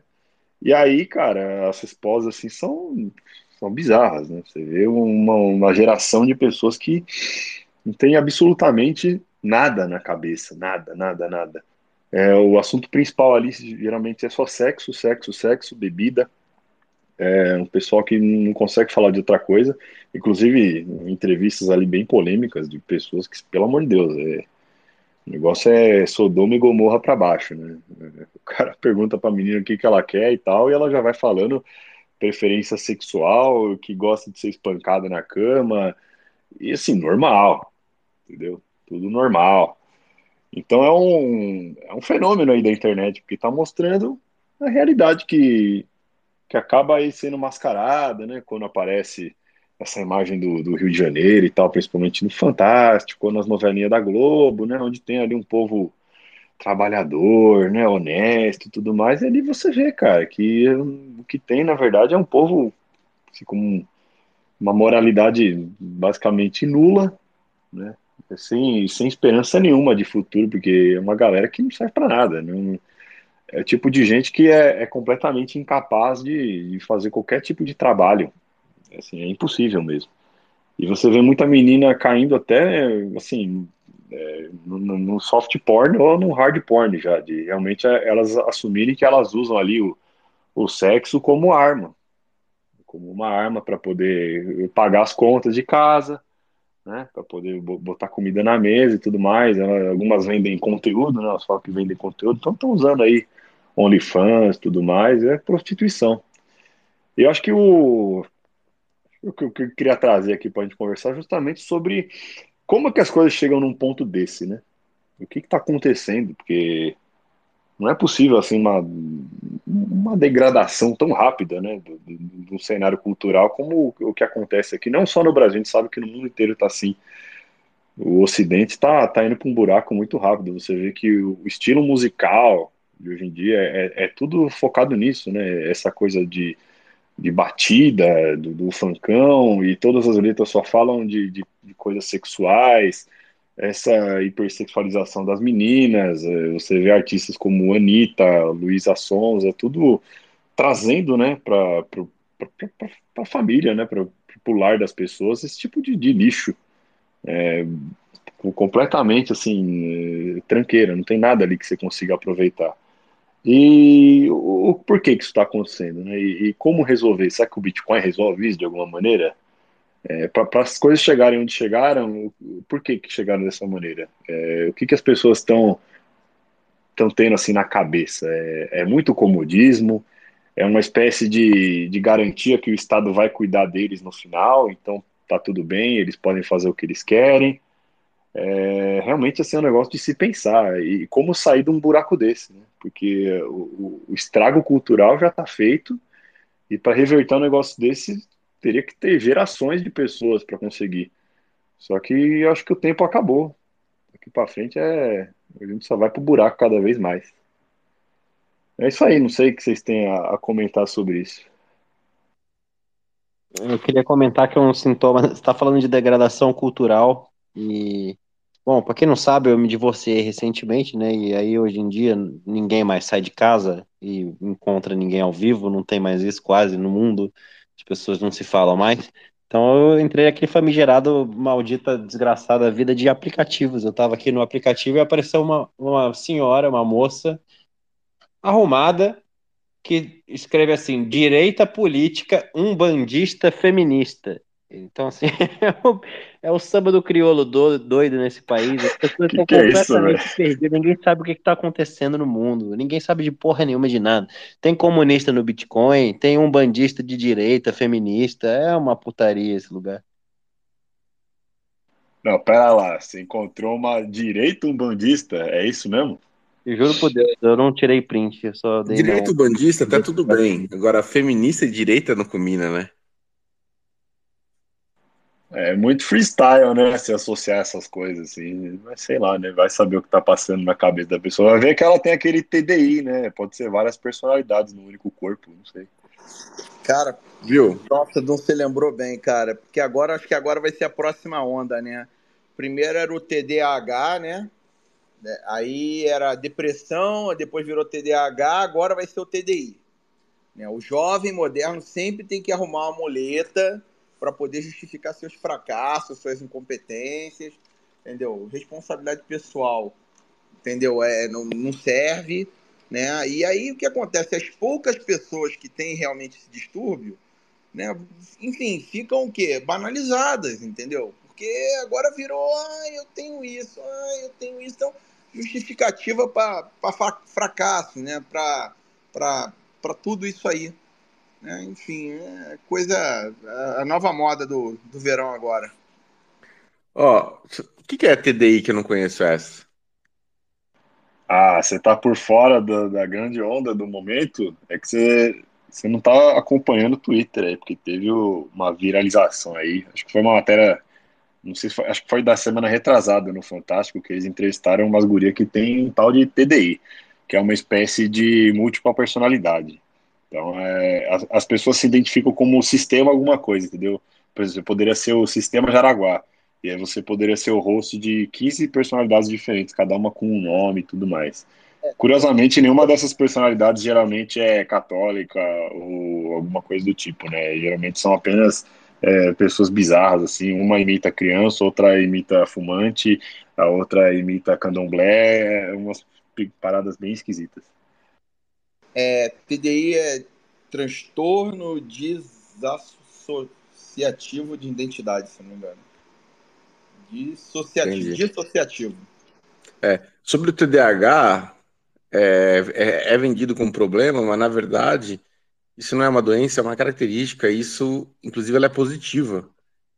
Ela só é um problema para o mundo educacional e Fiat que quer que você seja uma pessoa obediente, uma pessoa que segue ordens, uma pessoa que abaixa a cabeça. E a pessoa que tem essa característica não é assim. Então, na verdade, isso é uma vantagem, é um feature, not a bug. Bem, deixa eu falar sobre essa parte da, do tema NGB News. É, tudo isso é sinais de colapso né, da moeda me lembra, me vem aqui na cabeça que o Império Romano, quando estava ruindo. Lá no finalmente, no finalzinho do Império Romano, tava uma putaria de Sodoma e Gomorra, tipo assim, generalizada. O que acontece é que o dinheiro, ele é um sinal de toda a economia, com tudo. E à medida que o dinheiro vai sendo, sendo corroído do jeito que Fiat é, e a capacidade de, de trabalho, ela fica tão, tão pobre, assim, é tão, paga tão pouco você ser mão de obra barata. E assistência, volta e meia, é quase equivalente. E não, tu não vê sentido em, em fazer prova de trabalho, porque não há retorno. E aí, nesse sentido, o, como o Fiat tudo vai, vai privilegiando a sensação, em, em vez de planejamento e investimento, né? Porque o investimento ele é, ele é demonetizado, gaste tudo agora, o importante é ter sensações. Ele acaba incentivando esse tipo de comportamento é, fugaz, assim, efêmero, e que acaba destruindo a vida, porque fica uma. Se você se entrega às vicissitudes, tudo perde o limite, né? Quando chega um momento em que nada mais faz graça, você acaba se deteriorando como ser humano. É... Essa é a importância né, de, de, de saber cuidar dessa parte para você conseguir ser centrado. É uma questão de longevidade mental e, e corpórea mesmo, porque acaba vivendo pouco mesmo. E tudo isso é um sintoma da doença que é o sistema Fiat. É, não dá para dizer que um tem a ver com o outro. É... Por isso a nossa esperança é que cabe logo, para que a sociedade consiga melhorar como um todo, né? Pois é, mas assim, é... existe alguma outra saída, na opinião de vocês, que não seja realmente um colapso e muita dor para acontecer alguma mudança? Porque eu não consigo ver alguma maneira disso se reverter num, num prazo médio até. Não tem como, né, cara? Assim, como é que você pega uma turma dessa aí que, que tá no baile funk sem, sem norte nenhum na vida, sem esperança, e, tenta dar um norte para a pessoa, para que ela é, forme uma família, estude e acumule capital? É assim, completamente fora da realidade. Só que ao mesmo tempo eles estão num, num, sistema onde parece que é, tá tudo muito cômodo, né? Não tá tendo dor o suficiente para a pessoa olhar e falar, não, eu preciso me dedicar aqui a trabalhar e tal, ralar para eu poder ter, botar comida na mesa, porque a galera que tá ali simplesmente não tá nem aí para nada, né? É, a maioria ali deve nem ter emprego, ou quando tem aquele bico que serve somente para você, assim, pagar as contas e se endividar e conseguir no baile funk. E de resto, é tipo, deixa a vida me levar sem pensar em nada, assim, pensar em vida adulta, futuro, aposentadoria, então nem se fala. Né? E existe alguma maneira disso, de se reverter? Para mim, acho que a única forma mesmo é o sistema colapsar, o, o estado de bem-estar social realmente desaparecer, sumir de uma maneira que seja muito dolorosa para que essas pessoas não tenham mais assistencialismo, que elas tenham que correr para se virar. E aí sim, talvez tenha uma esperança de surgir uma geração nova que vendo esse tipo de coisa, comece a, a ter pelo menos uma cabeça um pouco melhor para não se entregar a esse tipo de, de vício, né? De, de, entrar numa vida tão vazia a esse ponto. Será a geração do padrão Bitcoin, do E assim, que você falou, né? Para eles perceberem. É, me veio de Andy Rand aqui na cabeça. Que, abre aspas, assim, você pode negar a realidade, mas você não pode negar as consequências de ignorar a realidade. É, não fala negar, ignorar a realidade, né? Fecha aspas. Então, é, a, se, o povo do baile funk, os jovens, eles, por estar ignorando a realidade, tudo bem. Mas as consequências são inexoráveis. É, são as leis que regem o mundo que vivemos. Leis, assim, do jeito que o mundo é criado, não lei humana, né? E, e, e virar a dor, virar o sofrimento, virar a colheita do que se planta. E, e aí tem uma questão geracional. Por isso que tem aquele livro lá do, do Far Turning, né? Que gera, homens fracos geram tempos difíceis, que geram homens fortes, que geram homens bons. É, tempos bons. É cíclico. E a gente está no finalzinho aí de, de que a geração melhorzinha acabou gerando um tempo muito fácil, muito confortável, com o estado de bem-estar social e está gerando uma geração super fraca, super que, que, improdutiva. E isso vai gerar uma situação de dor social, porque é, é a consequência. Não é que desejamos isso, mas eu também não vejo como, no aspecto coletivo, cada indivíduo buscar a sua responsabilidade sem a dor ali para mostrar isso.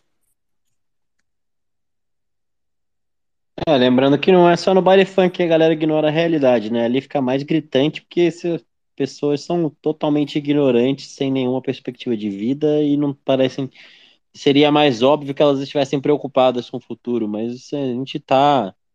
Bom, você anda na Faria Lima e você vê a galera também não tá muito com noção do que está acontecendo no mundo. Ok, eles ganharam no jogo que funcionava até hoje, tem muito dinheiro acumulado, mas estão guardando esse dinheiro aonde? Estão investindo em quê? estão botando em imóveis que a AGU pode confiscar porque o, o, o cara que recebeu o dinheiro do imóvel parou de pagar imposto, ou estão colocando em fundos de investimento geridos por vagabundo que pode colapsar a qualquer momento, enfim, é, tá em tudo quanto é lugar, as pessoas não têm a menor noção do que está acontecendo, prova disso é a quantidade de mudanças climáticas causando AVC na, na população, então acho que realmente, Dum, é, não vejo outro cenário a não ser um reset mesmo, acho que vai ter que ter muita dor e por muito tempo uma dor intensa e prolongada para que esses NPCs de todas as classes sociais despertem e aí o mundo comece a entrar nos eixos. Acho que ainda vai demorar. A gente ainda está na fase dos homens fracos criando tempos difíceis. Os tempos difíceis nem chegaram direito ainda.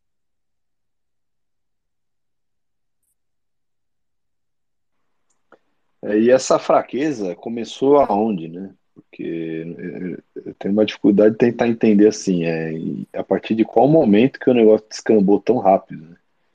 1971. Não, com certeza aí foi a, a, a, merda principal global, né? Mas acho que aqui no Brasil a gente também teve uma cultura muito forte de pessoas muito acomodadas e dependentes do Estado já há muito tempo, né? Então você vê assim, é, parentes geralmente, todo mundo tem um tio alguma coisa que é o, o aposentado da família, né? O cara que trabalhou a vida inteira ali no chão de fábrica, é, tipo, trabalhou 30 anos, já se aposentou bem, e com isso o cara acha que a vida é assim para todo mundo, e aí as pessoas hoje elas tentam repetir a mesma fórmula e não conseguem, mas elas também não veem uma luz no fim do túnel, assim, do tipo, tá, mas já que eu, eu não consigo ter um, um empreguinho aí de chão de fábrica onde eu não preciso ter muita escolaridade, eu vou passar a minha vida inteira ali e já vou me aposentar cedo, o que, que resta para mim? Então, acho que tem muito assim o incentivo também de, de, depender do Estado, que já vem do berço, e a galera simplesmente se acomodar nisso, né? Tipo, ó, fica tranquilo que no final tudo vai dar certo, entendeu? Nem que você vai ganhar uma, uma merrequinha ali estatal, mas fome você não vai passar. E isso faz com que a situação piore ainda mais, porque você tem essa geração que simplesmente tacou foda-se e não quer saber de nada. Tipo, é subemprego e bebida no final de semana e, e segue a vida até onde der.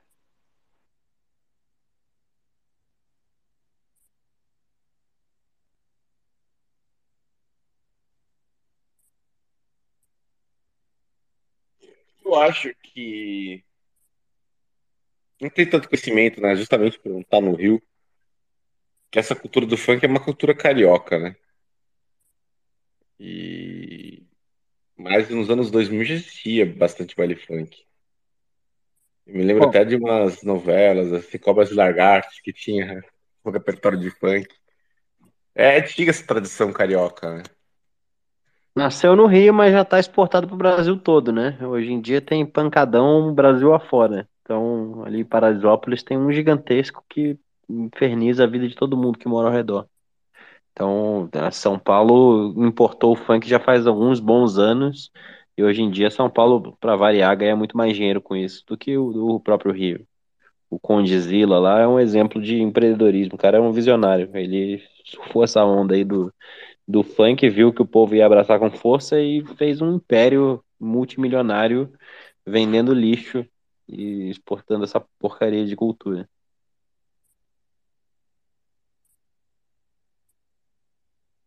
Eu não sabia disso. Também nunca me tive muito interesse de ir pra night na Paraisópolis, né?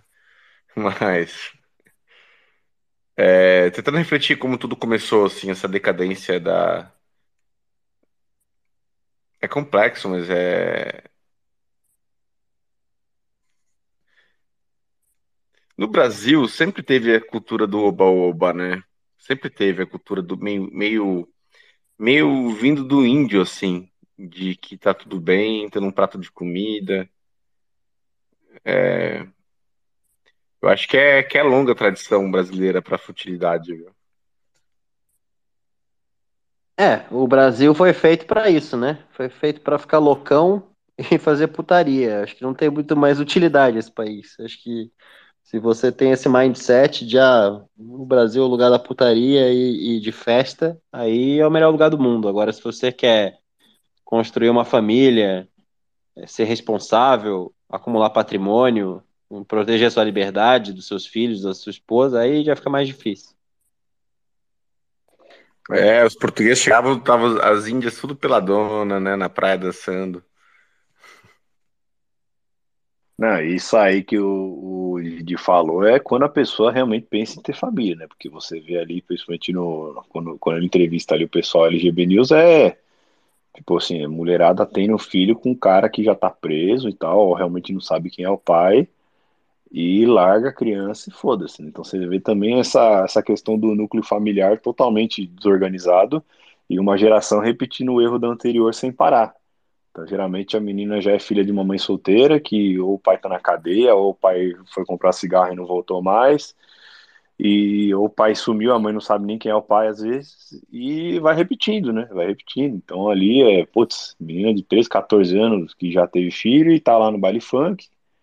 É, aí o cara pergunta, aí, mas tu, tu o que, que você quer da vida, né? Você, você tá estudando e tal? Não, eu só mato aula mesmo. Eu não sei o que eu quero, não. Eu, eu uso aqui meu corpo para botar dinheiro em casa. Então, é um negócio assim, é, cada geração vai, vai piorando um pouco mais a situação, né? Assim como a música também foi piorando a cada geração, o comportamento também vai. É, é um buraco sem fim o negócio.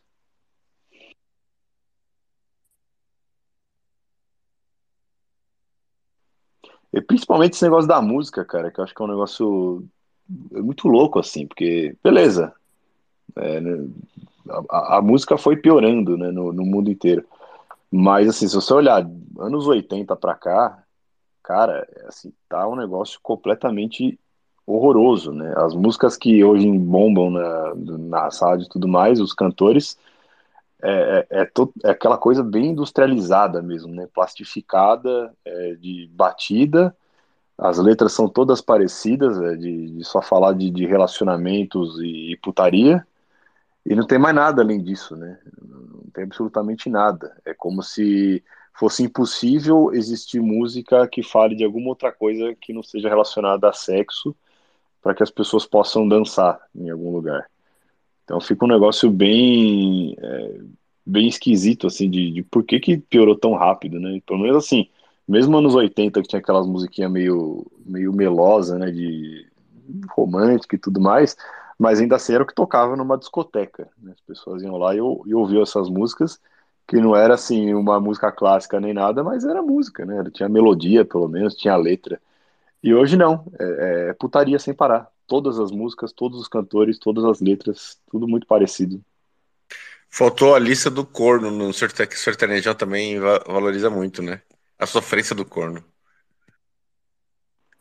É, até o sertanejo, né? Que o sertanejo raiz brasileiro era aquela música romântica do, do cara trabalhador, do cara que sonhava com o futuro, né, do, do cara que vivia ali da terra e tal, e tinha uma mensagem por trás. E aí criaram o sertanejo universitário, que é basicamente a playboyzada que está fazendo faculdade de administração, porque não sabe o que é da vida, e em vez de estudar, tá indo pra balada todo final de semana e aí, ou, ou, é só música falando de bebida e balada, ou é só música falando de relacionamento de curto prazo que não funciona, né? O corno, a corna, a traição, a putaria, é só isso. É, o reflexo da sociedade, né? As pessoas estão assim também. Você vê cada vez mais difícil achar uma mulher com beleza natural hoje em dia. Todas as mulheres têm a mesma cara de, de Kardashian, é, que são consideradas bonitas pela sociedade, né? Aquela ah, boca picada de abelha, aquela o Instagram aberto com 287 fotos com a mesma pose, fazendo biquinho, com uma puta cara de narcisista. A mulher que passou por um carrossel de homem pela vida e já está totalmente dessensibilizada e é incapaz de, de, de se conectar com alguém, incapaz de de ser leal e construir uma família, enfim. Tá tudo fodido, não tem muita solução, não. O caminho é se esconder no meio do mato mesmo e quem achar uma thread wife aí, agarre ela, foge pro meio do mato, acumule armas, munição e, e, e seja feliz. Leve seus bitcoins. Porque cidades grandes é difícil. Essa cara tudo igual que você tá falando, Bernardo, é a mulher que ela fala é, boca de salsicha. Exato. É bizarro. E, e, é, uma, é uma meninada cada vez mais nova, né? Você vê as meninas de 20 anos que já mexeu na cara e já tá com aquela bochecha chupada e aquela boca inchada. E, tipo, mulher que geralmente já tinha uma beleza natural muito muito superior a quando depois que ela faz esse, esse tipo de procedimento. Porque realmente fica parecendo um, um travesti de esquina, é um negócio horroroso. É, porque, perceba, né? Isso não, não é natural. Não existe na natureza alguém que tem essa, essa boca. E aí fica uma coisa. Parece, cara, é. é parece traveco mesmo. Sei lá, é uma coisa totalmente artificial.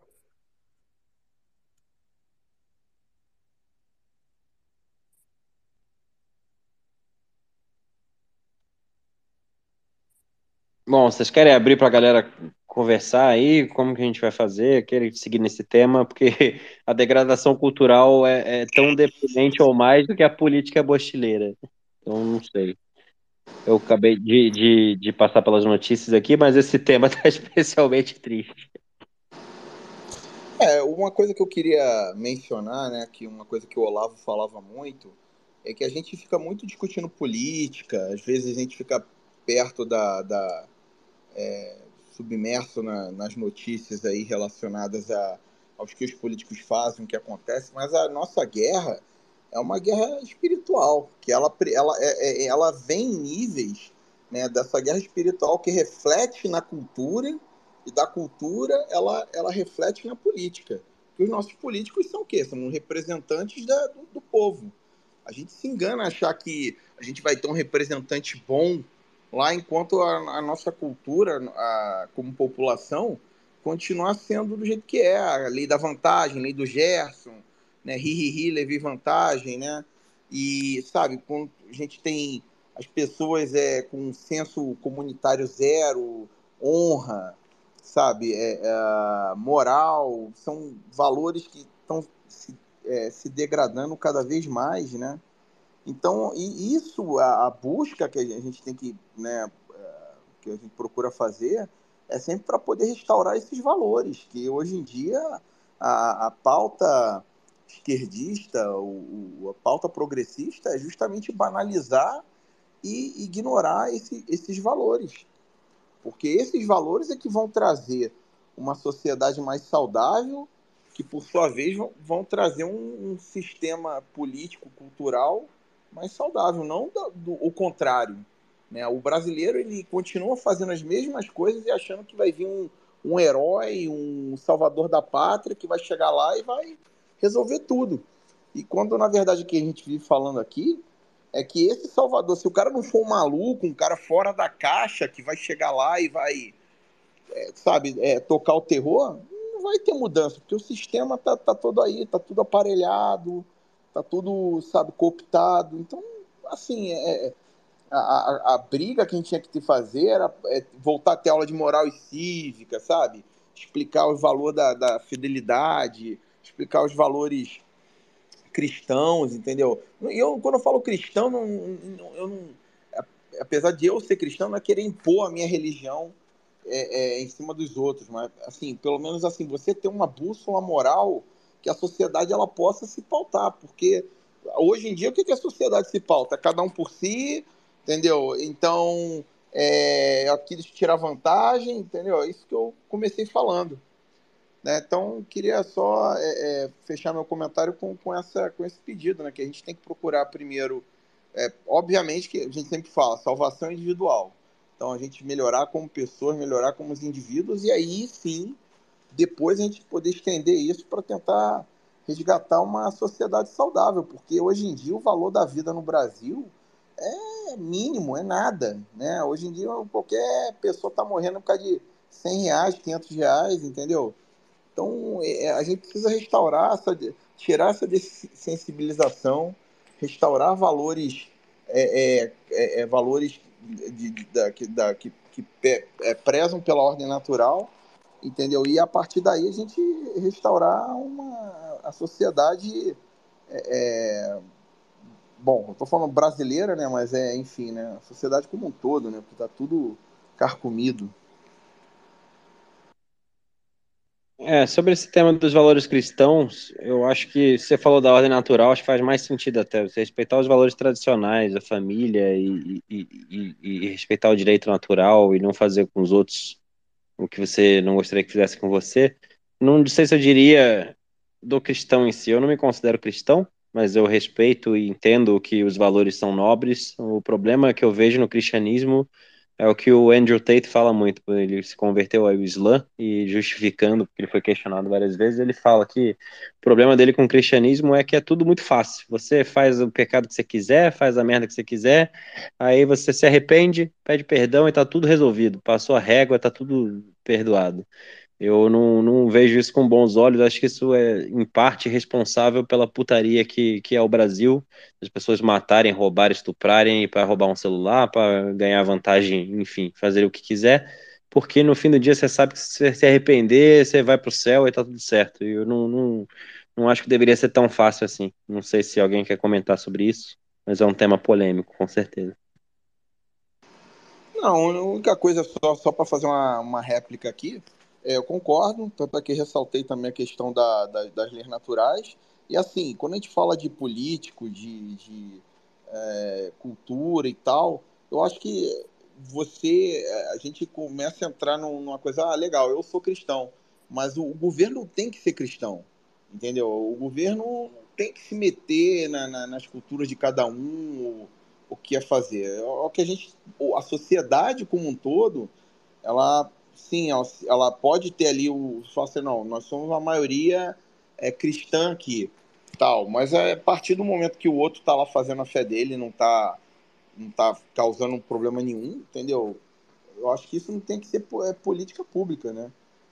Eu acho que é, é, é por aí, né? E, e o, uma coisa que é só que eu vejo, né, com, que eu posso concordar com muita coisa do Alcorão, do da, sabe, da é, da Bíblia e de outras religiões, né? E, e, muitas vezes até é, eles apontam às vezes a mesma mensagem de formas diferentes, né? Eu vejo muita, às vezes muita, concord... muita concordância de diferentes é, valores em que são na verdade né, acabam sendo uma camada de valores naturais que a, convergem, né? Com, com é, um, palavras diferentes, com, com, com uh, situações diferentes, né, por assim dizer. Mas, em suma, é, é, acho que é isso. Acho que é, é, a gente primeiro tem que restaurar é, coisas básicas. A gente, a gente não tem nem, sabe, a gente não consegue enxergar uma sociedade que não consegue ter pessoas saudáveis, ela não vai ser saudável, né? Porque se um indivíduo hoje em dia ele não consegue é, ser um, ter um mínimo de educação, ter um mínimo de, de, de consciência, ter um mínimo de, de estruturação para poder, é, sabe, poder ah, entender o que acontece em volta dele, né? Ter, ter, simplesmente ser uma é, é, como é que se fala um uma ter uma é, ah, Fala agora. Inglês. Não, é, é, dissonância cognitiva, né? Lembrei. Então, então se, se o indivíduo, ele, ele, ele, ele, por mais que ele, sabe, ele vive nessa dissonância cognitiva, o cara não consegue entender o que está acontecendo em volta dele, né? não consegue entender, de, de diferenciar uma narrativa, uma cortina de fumaça de um, de um fato, né? Como é que a gente vai, sabe, dar dois passos para frente, né? É isso, é, acho que é mais ou menos por aí, a gente precisa, é, a gente, é, é, sabe, ter é, se desassociar um pouco da, sabe, de, de, tentar brigar tanto por política e tentar acertar mais a, a guerra espiritual e cultural. Acho que isso aí vem primeiro. Olha, é, concordo com o Rafa nessa parte aí do, do jus natural. Acho que isso que é o principal. É, sobre a crítica lá do, do cristão ser tudo fácil, é que, na verdade, cristão em si nem é uma religião em si porque existe um guarda-chuva de, de milhares, dezenas de milhares de religiões com o título cristã dentro dela. E aí vai dizer disso, mas geralmente está se referindo às maiores, né? E quais são as maiores? É a católica, né? que realmente tem esse, esse verniz mesmo. É, tu vê o, o Papa defendendo o estado do bem-estar social, que é uma mentira, né? Quem sabe com mentira precisa usar a lógica. E em nenhum momento no, no Evangelho tem escrito nada disso. Diz a violência para você dar coisas graças para Inclusive, Jesus foi contrário a isso quando Jesus propôs lá para vender o óleo para os pobres lá. Falou, Jesus falou para Judas: Judas, você traz sempre pobre para vocês. Ela tá me fazendo bem, o que isso te incomoda? Mas essa é uma interpretação de, de religiões que dizem cristã, que na verdade não estão seguindo o Evangelho de Cristo nessa parte. Outra também, grande parte divergente, que leva nesse sentido, interpretação, é a parte é, new pentecostal, que ele coloca o ser humano como, como um ponderado de tudo que ele pedir, tem que ser realizado, porque ele é. É tipo a ideia do The Secret, né? Ele pede, ele ora, vem e, nem, e pode orar luxúrias, desejos, porque ele é Deus e ele faz o que ele quiser. Sendo que, na verdade, é, o aspecto do que o Marrado falou, que eu concordo que é, que é o cristão, é tentar entender o mundo como ele é. Cristo, ele veio para nos mostrar umas leis que a gente não entende, mas são leis que regem o mundo. Só que se você analisar o mundo, refletir, ver, ah, se acontece isso, então aquilo, se isso, é aquilo, você vai conseguir entender melhor as leis que a gente não vê do mundo, do universo, do planeta, as leis do mundo, assim, que quando você faz uma coisa, tem uma consequência. Entendendo esse mecanismo básico de, da vida, você já, já tem uma moralidade superior. E tu vai ver que as coisas que você vai concluir são as mesmas que Cristo nos ensinou. Então, ele é um bizu, digamos assim, para viver bem não quer viver bem, aí tudo bem, faz sua escolha, né? A plantação também é obriga, a colheita é, obriga, é em consonância.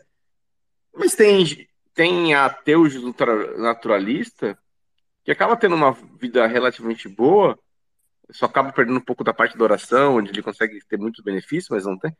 Mas é, ele entende que ele não pode fazer mal para o outro, porque o outro vai depois querer fazer mal com ele. Ele, ele entende mecanismos do, do, mundo como ele é, ele consegue viver bem também. Exato, eu sou, caio nesse guarda-chuva. Eu não sou ateu, sou, sei lá, agnóstico, mas um lado mais de espiritualidade oriental, mas totalmente juiz naturalista. Entendo os valores, entendo e, e me identifico muito com os valores que estão no centro da religião do cristianismo, dos valores que Cristo passou. Só acho que totalmente degradado ao longo do tempo pelas instituições que são feitas por humanos pecadores e, e, e, o meu problema específico com a religião cristã é esse, esse perdão fácil, sabe? Eu acho que isso facilita muito para as pessoas. Por exemplo, um exemplo prático.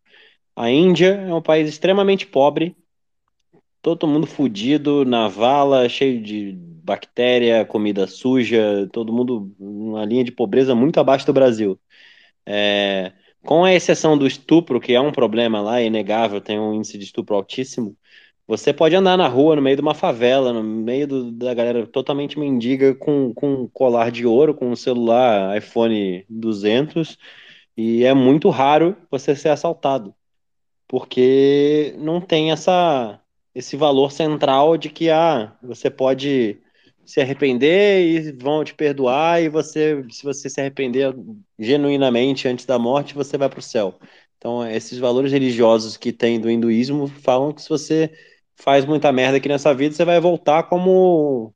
É, vai reencarnar numa posição inferior. Então, você vai ser de uma casta inferior, ou você vai ser um besouro, ou você vai ser uma barata, ou qualquer porra desse tipo. Então, eu acho que é, as outras religiões são mais severas nesse sentido, e isso tem implicações práticas nos países cristãos, principalmente nos países pobres cristãos, como é o fato do Brasil, onde a violência é alastrada e as pessoas vivem na, na, em Sodoma e Gomorra e fazem o que querem porque acham que, que não tem um preço a se pagar. Enfim, é só esse era o meu ponto. Mas eu não estou batendo no cristianismo de forma alguma. Acho que é uma questão, assim, olhando não a parte espiritual, né, mas até a organização de cada religião, a gente vê o Islã é, crescendo rápido justamente porque o islamismo ele traz junto não apenas a religião, mas ele também tem um, um código de Estado ali, né? Não é apenas é, a parte espiritual. É, o cara que, é, que, que, segue o Islã, ele tem que seguir é, a lei islâmica. Então não é apenas assim, ah, mandamentos e tal. Você tem um código completo ali de conduta para você se comportar em, em, todos os aspectos da sua vida para você é, praticar o Islã da, da, maneira correta. E nesse ponto você vê que é muito mais é, sólido você conseguir manter as tradições, manter a cultura, justamente porque é, é um formato onde não abre exceções, né, como acontece aqui demais no, no mundo cristão. É, é, o que o Jaraguá falou, aqui o negócio é muito fragmentado, né? Então você tem muitos modelos diferentes de igreja e cada uma faz uma interpretação diferente, mas é tudo muito focado na parte é, mais espiritual da coisa, enquanto que ali no Islã a gente vê esse crescimento justamente porque para eles é, é o estilo de vida completo. É, não tem como o cara seguir o Islã é, meio termo, né? não dá para você ser um, um fake Islã ali. Então, com isso, o que vai acontecer, acho que é inevitável, simplesmente por questão demográfica, é, vai crescendo cada vez mais, cada vez mais, cada vez mais, e vai chegar uma hora que o cristianismo, o que já está acontecendo, né, tá, tá, tá, meio que decaindo no mundo inteiro, justamente porque não tem essa força cultural como tem é, esse, essas outras culturas, que é basicamente assim, ó, se você não não está cumprindo exatamente o que está escrito aqui, você não está praticando direito e não tem, não tem papinho não, né? Não tem perdão. Então é, é muito mais forte a lei islâmica nesse ponto. Eu não, eu não vejo os adventistas... Pergunta, Você acabou de responder a sua própria pergunta. Como é que faz para resolver a degradação cultural do Bostil sem ser através de colapso total da sociedade? É, vamos islamizar o Brasil. Allahu Akbar. Vai resolver a NGB News, o pancadão de Paraisópolis, a putaria que acontece aqui, os assaltos de celular, vai resolver tudo. Viu, mas eu não vejo é, essa questão é, como crítica ao cristianismo, porque, por exemplo, é fragmentado, mas é que a parte a ala principal, cara, ela foi tomada. Mas veja os, os, adventistas do sétimo dia. Eu não vejo eles dizendo que se você pedir perdão, tudo bem, pode fazer o mal que quiser. Sabe? É diferente.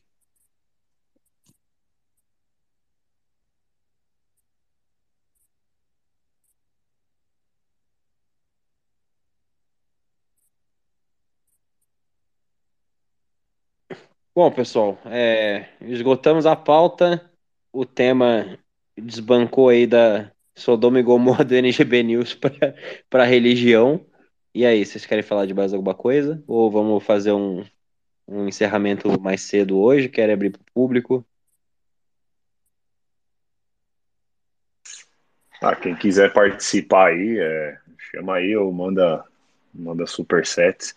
Ah, acho que no final das contas é, é que a gente acaba puxando, acaba caindo nesse tema justamente para tentar encontrar né, um, um norte do, do por que está acontecendo e como resolver, mas é, é que não tem realmente resposta fácil, né? Acho que entrou, o, o Brasil entrou num buraco ali tão grande, é, cultural, que você vê o esse NGB News no final acaba sendo um reflexo bem, bem natural de mostrar o vazio, né? o vazio completo ali, pessoas que não têm assim, não, é pouca moral, é, é, é, zero, é zero.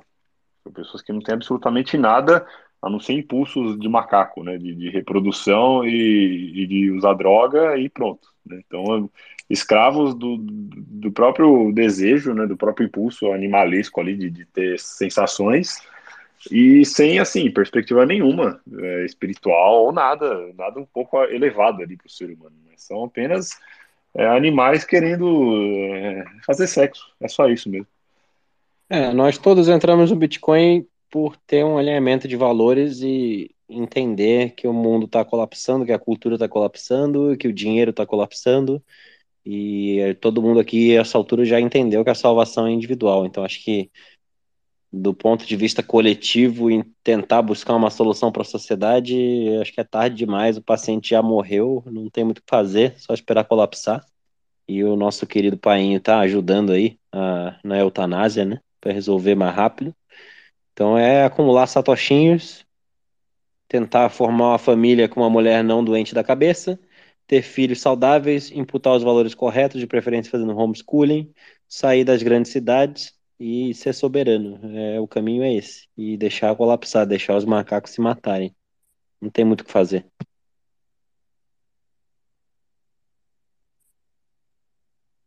Respondendo a sua pergunta, host, eu voto por encerrar mais cedo. Então, beleza. Vamos fechar por hoje aqui. E foi um prazer sobreviver mais uma semana. Estaremos aí semana que vem. Graças a Deus eu não tenho que fazer a pauta. Já vou me preparar para quatro semanas da, de hoje, porque é sempre uma, um desafio. Mas foi um prazer estar com todo mundo aí mais uma vez essa semana e vamos lá tancar o Bushil mais uma semaninha e tá acelerando em velocidade exponencial. Então vamos ver o que vai acontecer até semana que vem, o que que, que não vão aprontar aí no Brasil e no mundo. Valeu, pessoal. Um abraço, últimas palavras aí. É isso aí, pessoal. Valeu. É, boa semana aí para todo mundo. Acompanhe a gente ali no nosso canal oficial do Telegram, porque por lá a gente vai mandando já as notícias para você ir coringando de pouquinho em pouquinho durante o dia, né? E já estragando a sua semana. E é isso aí, até semana que vem. Valeu, pessoal. Obrigado aí pela resenha. E peço desculpa se às vezes eu fico parando para pensar muito aí, porque às vezes eu estou no meio do raciocínio e perco o fio da meada, mas agradeço aí por todo pela resenha e semana que vem tem mais. Um abraço.